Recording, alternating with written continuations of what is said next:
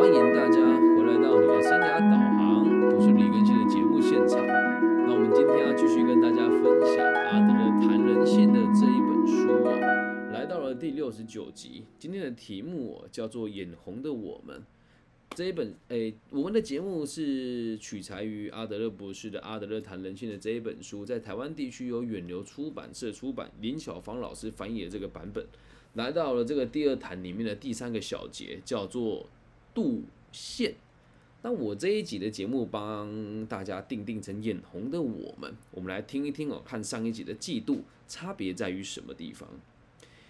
一个人只要有心追求权力或者是控制权。就很有可能会表现出度线的特质。如果我们把人生的目标啊定得太高而难以实现，便会出现所谓的自卑情节。而自卑感呢，会形成一种很大的压力，对一个人的言行举止、生命态度产生极大的影响，会使人觉得自己距离所设定下来的目标太过遥远。那这里因为涉及了几个专有名词我还是跟大家一一解释一下。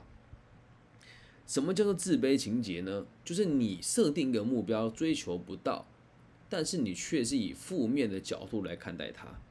那什么叫自卑感呢？就是我设定一个目标，我做不到，我觉得自己不够好。好，先初步的跟大家说明一下。那如果深入的去做解释啊，就可以说，假设今天有人说李庚希你长得不够帅，有自卑情节的我。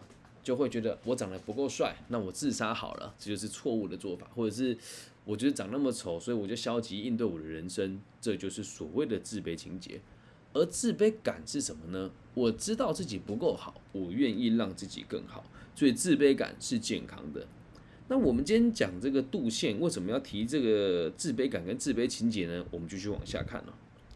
对自己的评价很低，也对生活经常感到不满足哦，就是这一些拥有强烈自卑情节跟度线别人的主要的特征。他们把时间呐拿来衡量别人有多成功，一心呐只在乎别人怎么看待自己，别人有多大的成就。这样子的朋友心里一直会觉得自己被他人歧视，被他人冷落。事实上哦。他们拥有的可能比别人还要多，只是自己不知道而已。觉得被冷落所衍生的各种行为的现象，代表这个人的虚荣心还没有得到满足，希望自己拥有的比别人还要多，甚至会非常病态的希望自己可以拥有一切。因此，他会开始妒羡别人，不会承认自己所希所希望拥有的一切，因为社会的意识不允许他们有这样子的想法。但从行为上，我们却看得出来，他想拥有一切，有点老舍哦。但说穿了，就是他再怎么样都得不到满足，永远都觉得别人比自己拥有的还要多。所以在上一集，我们只是觉得别怕别人比我们好，这是嫉妒嘛？那妒羡就是永远都觉得别人比自己好，永远都觉得别人拥有的比自己多啊，是两者是不一样的。那妒羡状况比较严重的朋友，在内心里面会一直衡量别人到底有多成功。那这样子的状况，度线油然而生了以后，对于自己追求幸福快乐，这不见得是有帮助的哟。在人类的社会意识当中，是不允许我们表现出度线的。但是在我们真实的社会里面，几乎找不到有人可以完全不眼红他人。所以才会说眼红的我们嘛，我们没有人可以逃得掉这样子的状况。如果一个人啊一生过得一帆风顺，那他就比较不会去妒羡别人。但如果他日子过得坎坷，觉得自己被欺压，或者是缺钱，或者是没有锦衣玉食，或者是挨饿受冻，又或者是觉得对未来没有希望，走不出当下的困难，那这时候就很容易产生妒羡的心理了。看到这边，我特别有感觉的原因是，现在台湾年轻人就非常有这样子的状况。我们一直在讨论要不要给老一辈的公务员他们的这个退休金，然后自己却不努力。又或者是我们会在网络上看到很多人说啊，我换了一个行业啊，我创业赚了很多钱，而自己当下生活过得还不错，但却不知足，这个都是度线的一种表现哦。我们继续往下看哦，就会看得更清楚一点哦。我们人类文明的发展呢，到这个时候都还只是算起步的阶段。这边我必须得先做个注解，为什么说叫起步的阶段呢？但凡所有的这个宗教里面哦，啊，不管你是耶稣基督啦，或者是真神阿拉，又或者是佛祖，都认为我们距离最理想的样貌还有很长的一段距离。所以我们的伦理道德与宗教观呢，都不赞同我们表现出杜宪的一面。基督教没有说过，当人们打你右脸的时候，你的左脸也要让他打，对。然后佛教有说过什么施比受更有福啊？哎，如果大家都这么神圣，那我们应该就不是人类，就是神了吧？所以回归到现实的生活当中哦，穷人家会妒羡别人，这是可以理解的。然后这里的翻译有点问题，我直接念原文给大家听哦，然后再跟大家做解释哦。他说，如果有人可以证明穷人不会妒羡。这反而会让人家费解。这句话我看了很久，但是我这个德文翻译的朋友最近都联系不上，所以我也没有特别问他。反正大概意思就是，你身为我们身为一个穷人，或者相对不是那么富有的人，你看到有人比你有钱，你不会妒羡别人，这应该是很难发生的，而且应该是必然。哎，很就是必你妒羡有钱人家是必然会发生的嘛。那关于妒羡这个特质哦，我们就必须得从当代人的内心世界。来考量这个因素，人们只要觉得自己的行动受到过多的限制，不论个人或是团体，都会产生出产生出杜宪这种情绪。那你说，老师，这有钱跟没钱跟行动受到限制有什么关系呀？俗话说得好，钱不是万能，但没有钱你万万不能。在这个当今的社会，如果你没有金钱，你会寸步难行啊。这不就是某种程度上的行动受到过多的限制，就会出现杜宪的这种情绪的概念吗？只不过呢，呃，一旦哦以最惹人厌的方式展现出来的时候，我们并不晓得要如何预防人们升起这种情绪以及伴随而来的恨意。所以，我们眼红彼此，或者别人眼红我们，或者我们眼红别人，这都是很正常的事情。我们可以确定的事情是，社会上的每个人都应该要知道哦。遇到这种心理特质的人，不要存心去去试探他，也不要刻意去招惹他。当你遇到有人杜陷你的时候，我们应该懂得巧妙的不让这种人有机会发作。这里讲的多好。如果遇到有人对你杜陷，觉得哦你都比他好，不要让他有机会发作就好了。没有比这个更理想的做法。然而。我们起码可以要求这个类型的人，不要因为一时取得优势，就在别人面前耀武扬威，这很容易伤到别人。所以在这边我看到这里的时候，也一直在检讨我自己，为什么一路走来总是会遇到一些小小的不顺遂。某种程度上，也是让很多人对我有机会发作这种所谓杜线的心理。呃，有一句成语啊，叫做锋芒毕露。或者是这个，哎，这个什么叫做无法爱爱内含光？我觉得类似这种概念哦，也都是来自于你没有真的非常柔和且友善且温和的来处理别人对你的看法。那现在我我做这一集的时候，也会有一种想法是，我能不能让我的言论更加柔软，可以使得我的同行或者我周遭的朋友对我更可以平等跟平淡的对待。因为我真的有一阵子会觉得，我在这个生涯规划的行业里面，每个人都很讨厌我。再加上有时候人家会给我看同行老师私底下的发言，其实很多都是针对我啊。比如说有人会说什么：“你凭什么觉得自己都是正确的啊？”然后比如说什么：“诶，我们没有找过工作，其实也可以当心，也可以当咨询师啊。”或者是诶，有的人都质疑我的这个学历呀，然后我要跑去告他等等等等的。我觉得这些言论其实仔细想也都知道是针对我嘛，因为在这个行业里面，只有我会去讲别人不够有经验，讲别人是童子军。但我觉得问题还是出在我自己身上啊。你说我杜宪他们，他们是不是也杜宪我？我觉得是彼此眼红吧，因为我会觉得他们在网络上有这么多的声量，我也是羡慕的，而他们也会羡慕我说怎么。呃，会有人可以横跨这么多不同的官方单位，就彼此眼红而已啊。所以退个三百步回来讲，如果两个人合作，或是两边对立的角度去合作的话，那不是让事情简单很多吗？可是，在我们能够理解是一个层次，理解完之后愿意去做，又是另外一个层次啊。所以会眼红彼此也很正常。我们继续往下看哦，一个个人呐，就是我们一个个人的存在与社会的关系其实是密不可分的。这一点我们从从人格特质一开始如何形成就可以得到证实。一个人只要有心呐，在我们的社会当中取得所谓的优势地位。证明自己的能力比别人强，同时一定会激发他人的反对，出面阻碍他。哦，这什么意思呢？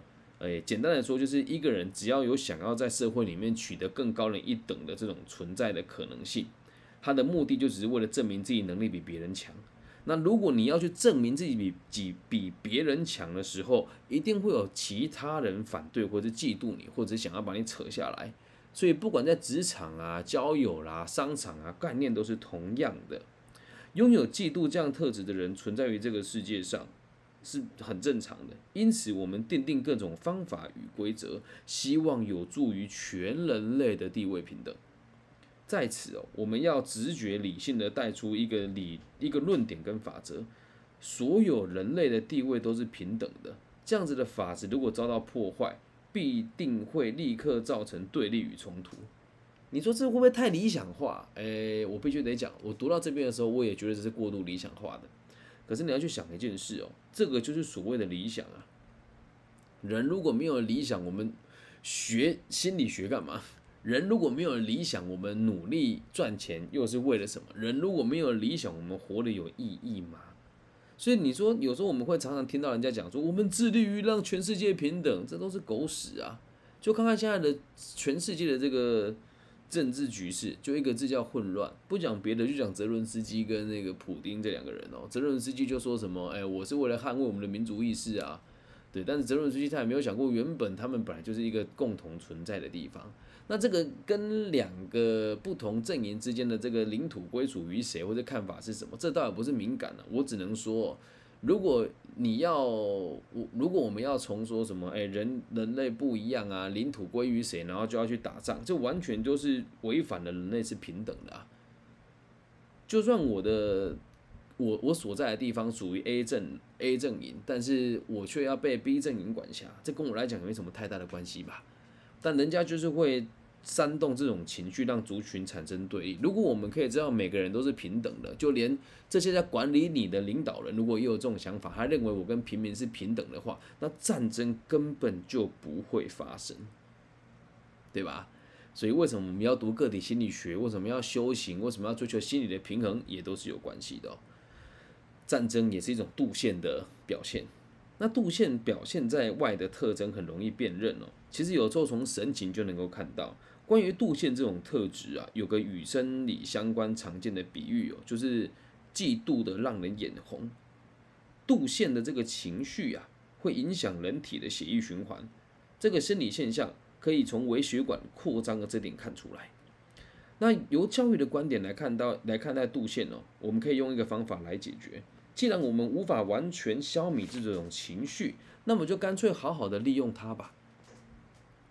给他一个疏通的管道，将这样子的感觉转往有利的方向前进，就不会对我们的心理带来太大的冲击。这样子做不仅对你个人有好处，对于整个全体的人类跟你所处的团体也是有好处的。我们会建议啊，这种人找一份有助于提升自尊的职业。至于那一些觉得被边缘化的人呢，我们只能建议他们。要多多开发内在的本质力量。基本上哦，只要有人的地方就有江湖，只要有人的地方就有比较，只要有比较就会有度线。那如果你心里面一直想着我要比别人好啊，我要赚很多钱，我要赢过别人，那你不妨引导这个人去做一件事，就是让他的存在对这个社会更有意义。那如果今天是一个总是觉得自己比不上人家，然后也不努力的人，那你就要引导他去多多开发自己的内在。总之啊，拥有的越多，你就越不容易去度线别人。任何人只要把生命用来拿来度线他人，那对这个社会的帮助就基本上就是没有帮助的。这样子的人只会想要从别人的身上夺走资源与东西，并且造成他人的困扰。同时，他们还有一种倾向哦，擅长替自己无法达成的目标找借口。失败了的时候，都说是别人的错。这样子的朋友啊，个性相当好动，容易滋事，而且没有同胞爱，不愿意做出有益他人的事情。他们完全不理会他人的处境，对于人性的了解也相当有限。看到别人因为自己的行为而受苦，他们却无动于衷。那妒羡感啊很深的人，甚至在看到别人痛苦的时候，他会引以为乐。这是我们今天讲的。这个这个情绪度线的一个概念哦，那我用我自己的人生经验跟大家分享一下好了，就是在度线的这件事情，我们该怎么去解决哦？呃，因为最近这个案例特别多，然后我又看完这几本，看完这些书，还有在读这个儒家的思想之后，我就发现，我不管怎么陈述，都会造成很大的对立。我不禁在想一件事情，我我们这样子，我我这样子做节目不收费，然后去照顾。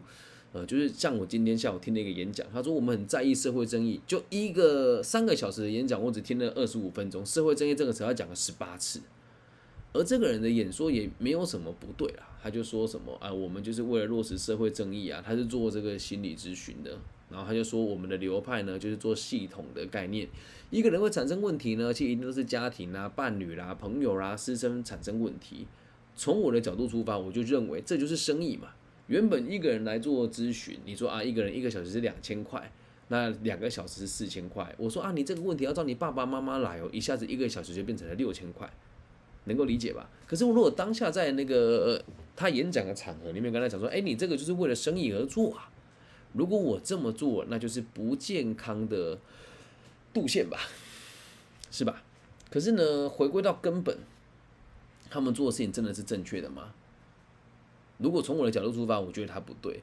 但是从今天我听到了这个内容，我们刚刚引导他跟引导我来做更有意义的事。那他他们这样子的存在，你说某种程度上真的也是伤害这个社会吗？也可以这么说，因为他今天讲他创业的历程了。那我就跟我的好朋友说，如果讲创业历程的话，那应该要讲资金从哪里来吧。而这个老大哥从头到尾资金从哪里来都不说。然后只一直不停的强调说他们花了很多钱，但也不知道钱从哪里来。那简单的推断就知道他有个有钱的爸爸妈妈。而你说老师，你这样子讲说他们有度线你的状况嘛？这个度线不是针对于我，是一种情绪的存在哦。他们做这件事情对社会是完全没有帮助的，而他自己却认为这个东西可以维持社会的安定。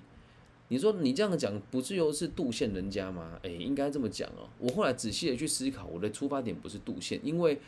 我并不是为了明确的目标或者是金钱，认为他比我好，只是单纯的认为他们这么做会让社会更动荡而已。不过这也只是我自己的解释。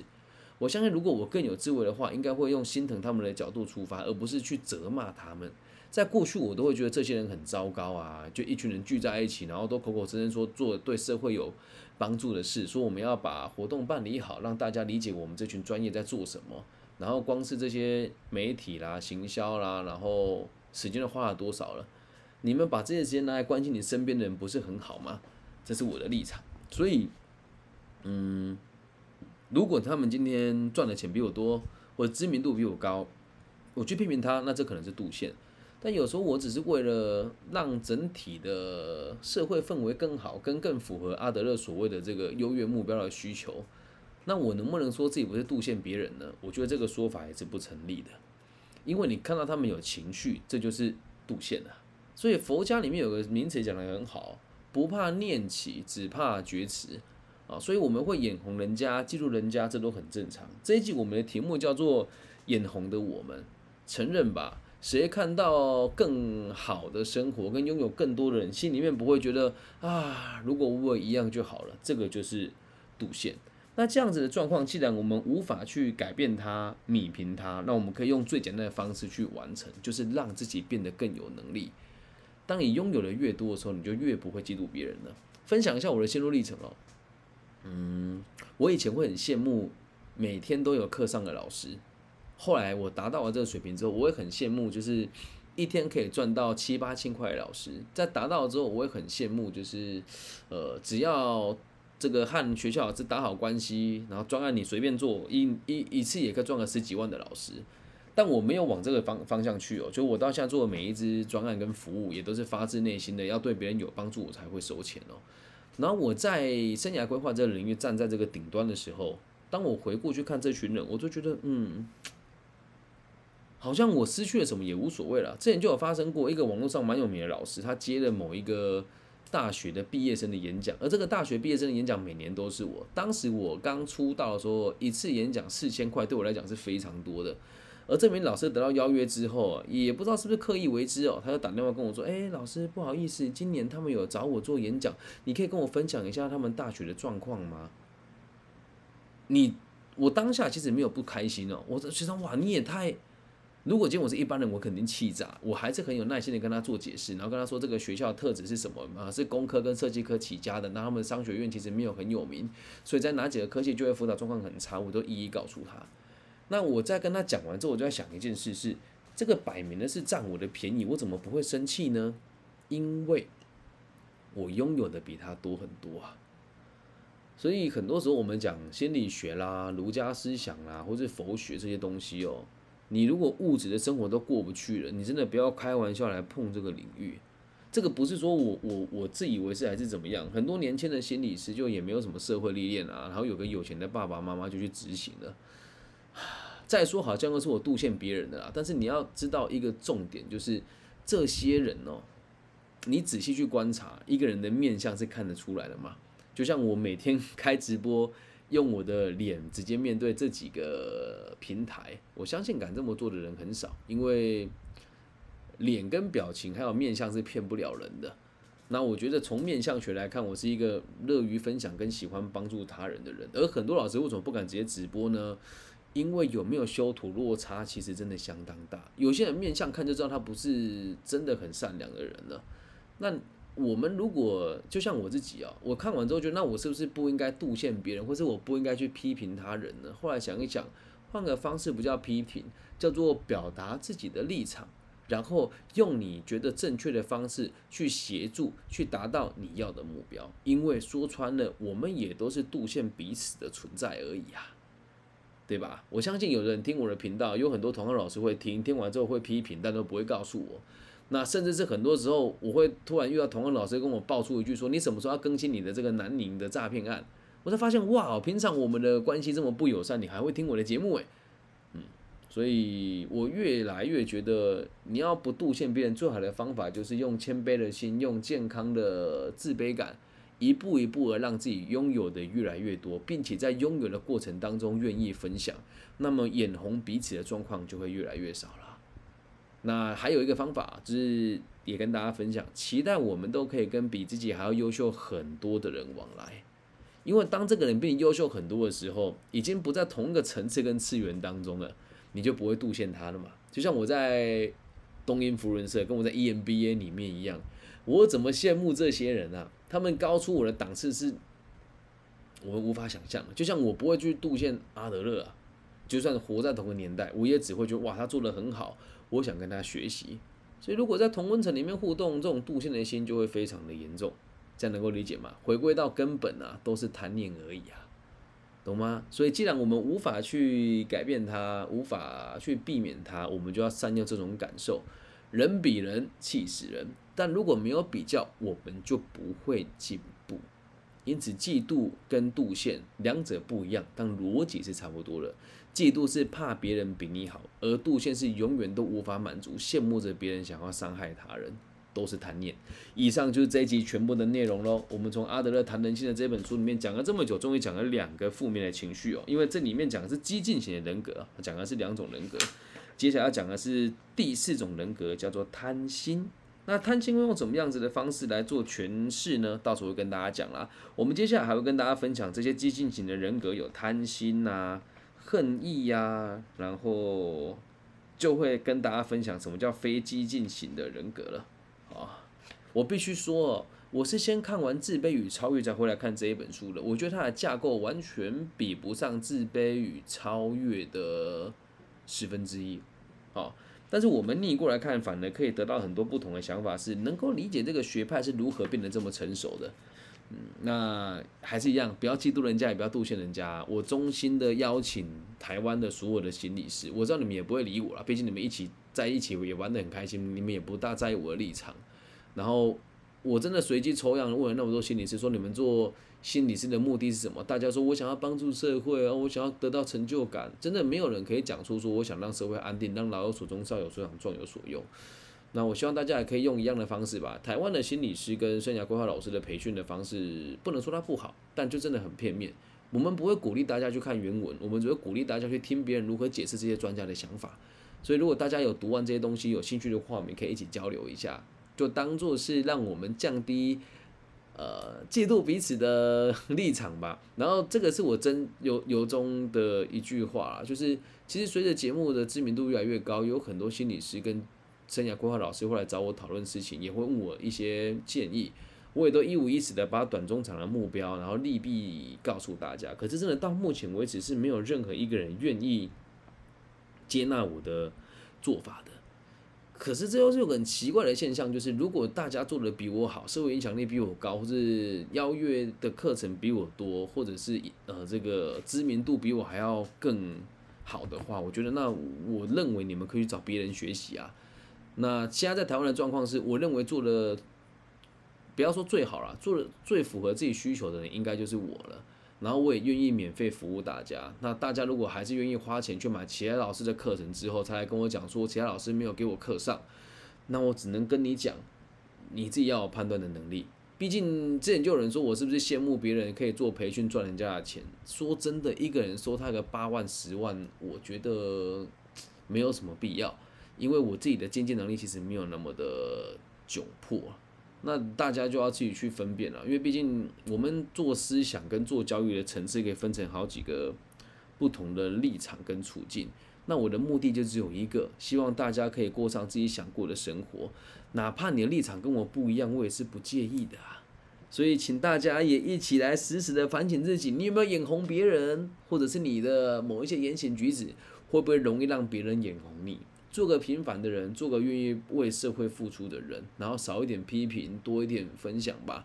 我也会随时这样提醒我自己的。大家都会说这样子好难哦，你真的做得到吗？我只能讲，我相信自己可以练习，我也愿意练习，但我不会问我自己做不做得到，我只会让我自己知道，我们都做得不够好，所以要更努力的让自己更好。以上就是这一集全部的内容喽。阿德勒谈人性的 EP 第六十九，眼红的我们，希望我们都可以过得更平静。如果你也喜欢我的频道，跟喜欢我的节目的话，可以透过各种不同的管道支持我啊。赞助的话，五块十块不嫌多，五万十万也不嫌少。我的名字叫李更新，木子李加一本丁戊己更新的更，然后王羲之的羲。如果你想要支持我的话，大陆地区的听的听众哦，可以加入我的微信。我的微信是 B 五幺五二零零幺。那台湾地区的大家，或者是全世界其他地区的朋友呢？你只要搜寻我的名字在 Google，就可以找到我的联系方式。那也希望我们节目的存在，可以带给这个社会更多安定的可能性。我爱你们，大家晚安，拜拜。